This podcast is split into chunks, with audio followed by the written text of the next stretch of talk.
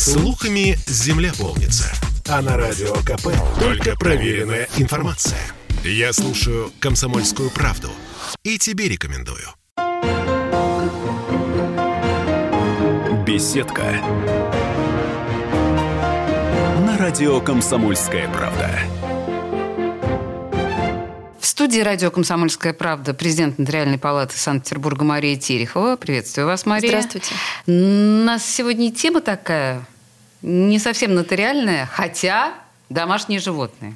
Вот прямо о домашних животных серьезно будем говорить? Да, поговорим серьезно о, О, домашних животных. Окей, но прежде чем мы начнем, я напоминаю, что у нас тут праздник на носу. Праздник Да. к нам приходит. Я, на самом деле, поздравляю вас с наступающим. Спасибо большое. Радостного настроения.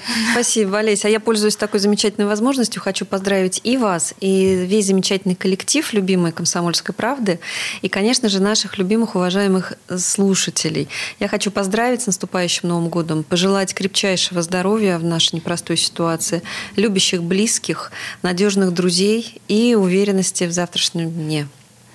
Определенным образом уверенность в завтрашнем дне нам помогает получить ну, нот- нотариус грамотный, да? Слушайте, ну давайте, действительно, серьезно. А, Братья наши меньшие. Вообще, как это может быть связано, нотариус и они?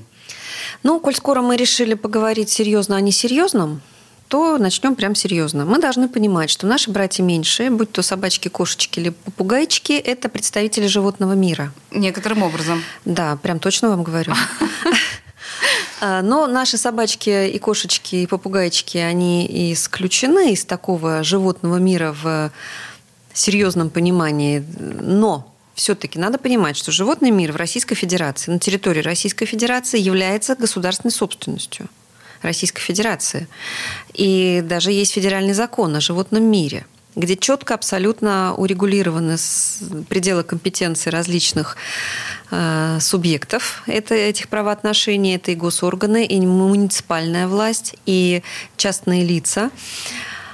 Да, более того, в этом законе и в Гражданском кодексе установлено, что к животным применяются правила об имуществе. Это нас, наверное, должно интересовать э, больше всего. Почему?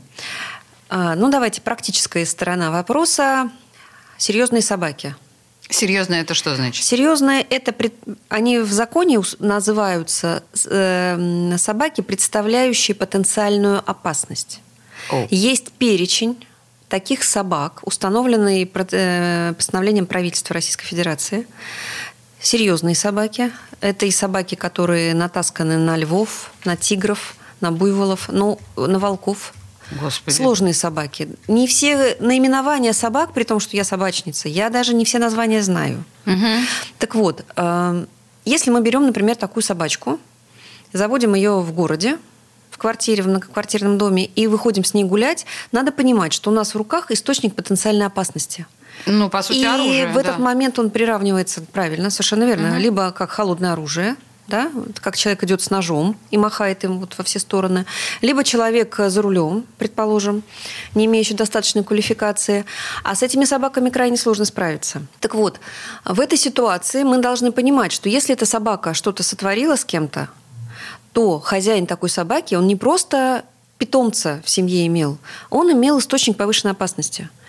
А, И ну, представьте, на вас где-то в гостях, я не знаю, упал шкаф, предположим, да? Ну, давайте разбираться, кто Ну, будет думаю, что- виноват. А вот хозяева в данном случае будут виноваты? А давайте а там будет сложная история. Они, вероятно, призовут тех, кто крепил этот шкаф к стене, но будет, то есть целая история. С одной Да. стороны, с другой стороны, если с автомобилем человек, управляя автомобилем, что-то совершает, то мы понимаем последствия. Конечно. Да, в том году мы видели очень прекрасный живой пример, что может быть, даже с очень медийным человеком. А, Вот. Так вот, и так и животный мир. Вот все эти собачки, например. Кроме того, да, это, конечно, имущество. Вот это тоже, на самом деле, очень шершаво звучит, понимаете? Это наши друзья, наши Имущество, питомцы. Но да. это члены семьи, но, Но. это имущество. Имущество, но с особенностями. Имущество с особенностями. Окей, ладно, хотя бы с особенностями Да, имущества. закон говорит о том, что к животным применяются положения об имуществе, но с учетом тех э, условностей и особенностей, которые, конечно, к животным применимы. В частности, есть еще закон об, обращении, об ответственном обращении к животным Есть такой закон у нас. Так вот там написано, что при обращении с животными нужно опираться на некие нравственные принципы, принципы гуманности. Что это такое? Это ответственное отношение к животным как к существам, способным испытывать эмоции и физические страдания. Ну, то есть совсем уж шкафом, конечно, обозвать собаку мы не можем. Какая бы страшная она ни была. Ну, слава богу. Дальше. Человек, принцип в этом же законе, это в законе установлено, человек несет ответственность за судьбу животного. Ну, мы можем долго смеяться над этой фразой, но это в законе установлено. Это не смешная фраза, просто я не представляю себе, как это на практике реализуется. На практике, вероятно, мы с вами все знаем, как это реализуется, мы просто про это не думаем. Мы ведь, когда идем по улице и видим, что какой-нибудь мальчинка, мальчушка или девчушка э, мучает котенка, Да. мы же с вами однозначно отреагируем, правда? Ну, наиболее стрессонеустойчивый человек даст подзатыльник, Совершенно верно. более стрессоустойчивый возьмет за шкирятник, отведет к родителям. То есть мы с вами это понимаем. У нас на нравственном уровне это заложено. Потому что законы, в общем-то, пишутся э, ну, исходя из жизни. То есть, что в жизни происходит, законы это и узаканивают. То, как обычно оно происходит в нашей с вами жизни. Поэтому все мы с вами знаем. Мы просто этот закон не очень читали пока.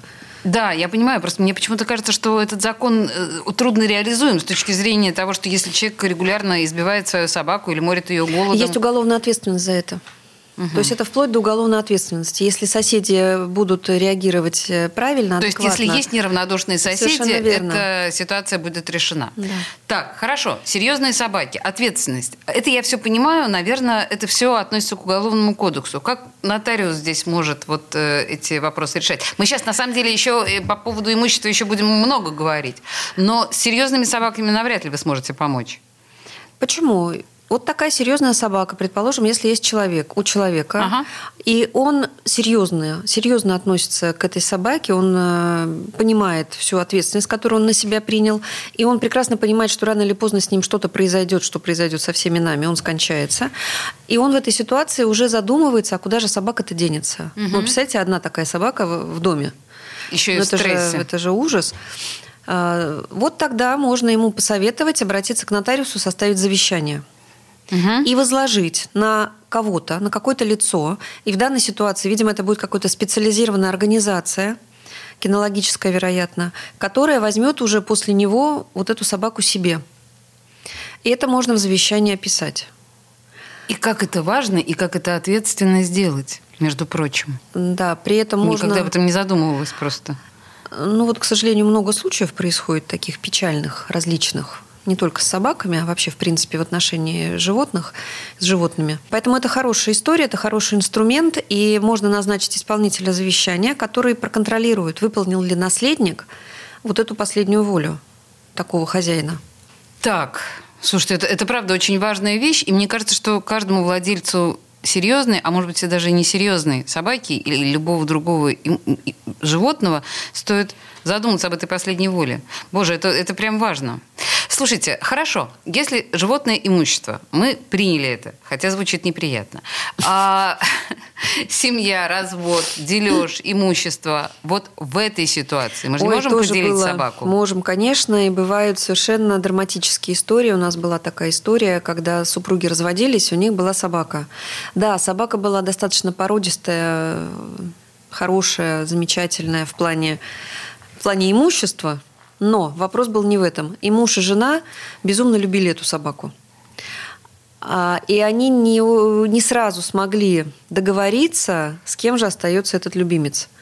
Здесь вот скорее такой эмоциональный, знаете, элемент договоренности. И как это решается? А в итоге решили, что все-таки, ну, посчитали, кто дольше находится дома, ну, так, по-хорошему посчитали, что у мужа все-таки более частые командировки, и собачонок остается дольше один, и приняли решение, что собака будет за женой. Но при этом муж может в любой момент, когда он здесь, и его душа потребует, пообщаться с этим любимцем. Слушайте, смотрите, получается, что имущество имуществом, а э, закон практически как к ребенку э, Да, да, относится в данном случае, верно. потому что супругам разрешается встречаться с детьми. Ну, потому что правило. собака, исп- любой собак испытывает эмоции. Любой, любая собачоночка – это же, конечно, эмоциональное существо. Ой, как мило, но, э, знаете, вот от милоты я, значит, э, к рациональному и к практическим моментам. Хорошо, вот эта дорогая собака, которая была дорога э, сердцам обоих угу. супругов, разводившихся, но собака-то может быть недорогая, собака может быть дворняжка. Конечно, Когда а любовь-то, а любовь, а ничего, то все то же самое. Если любовь к этой дворняжке, а к дворняжке любовь может быть еще круче, я бы сказала. У меня у приятельницы собачечка на трех лапочках. Попробуйте у нее ее отнять. Да она никогда в жизни. Только через ее труп, прости господи. Ни за что и никогда она не отдаст. Э, конечно, это эмоциональная привязанность, э, привязанность невозможная. Вот, э, смотрите, такое рациональное понятие, как нотариус, и такое иррациональное понятие, как любовь к животным. Но это очень тесно связано, ну вот когда действительно подходишь к делу с умом. Э, президент Нотариальной палаты Санкт-Петербурга Мария Терехова консультирует нас. Две минуты рекламы, и мы вернемся к этому разговору. Беседка. На радио «Комсомольская правда». Женщины любят ушами. Поэтому твоя любимая слушает Радио КП. И тебе рекомендует. Беседка.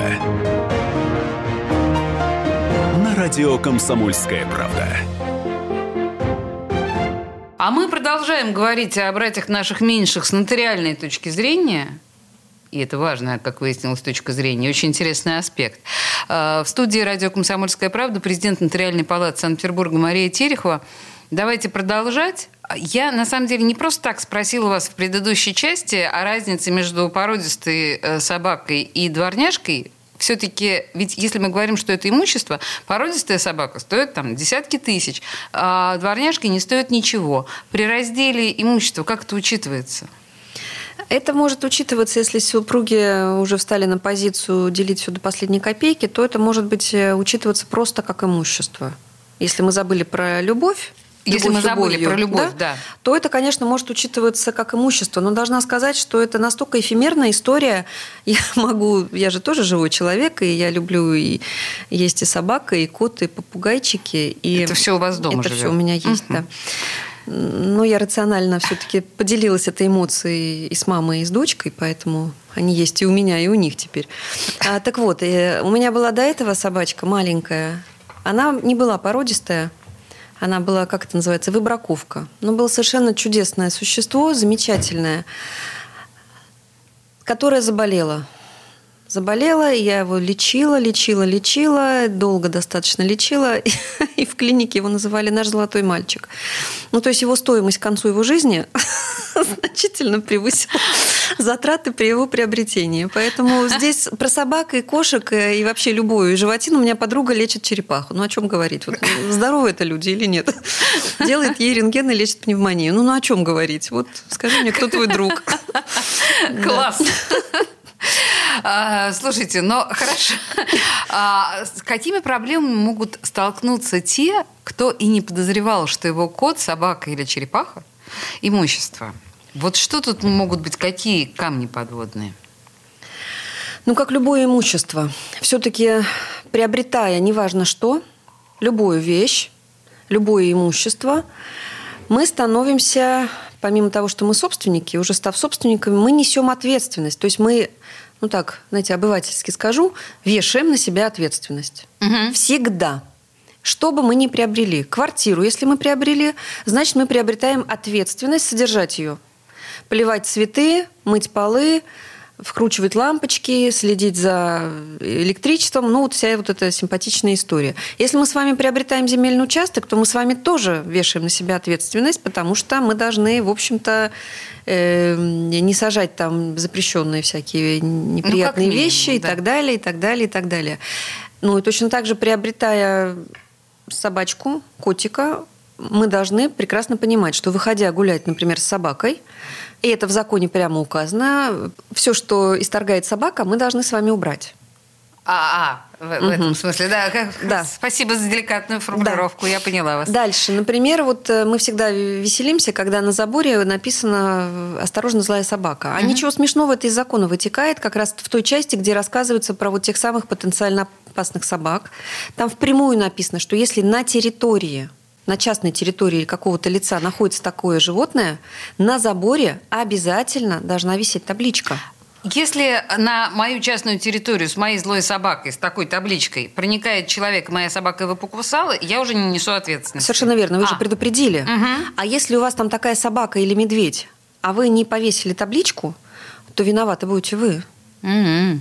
Ну, про медведя это я, конечно, загнула. Медведь – это представитель животного мира, и там не все так просто. Ну, Они это могут понятно, находиться да. только в исключительных местах, цирки, зоопарки и так далее. Да, ничего себе. Вот, кстати говоря, это важный момент. То есть все-таки эту надпись имеет смысл вешать. Да, причем я бы рекомендовала ее вешать, даже если у вас там не пойми, что бегает, и вот, в общем-то, без очков не рассмотреть.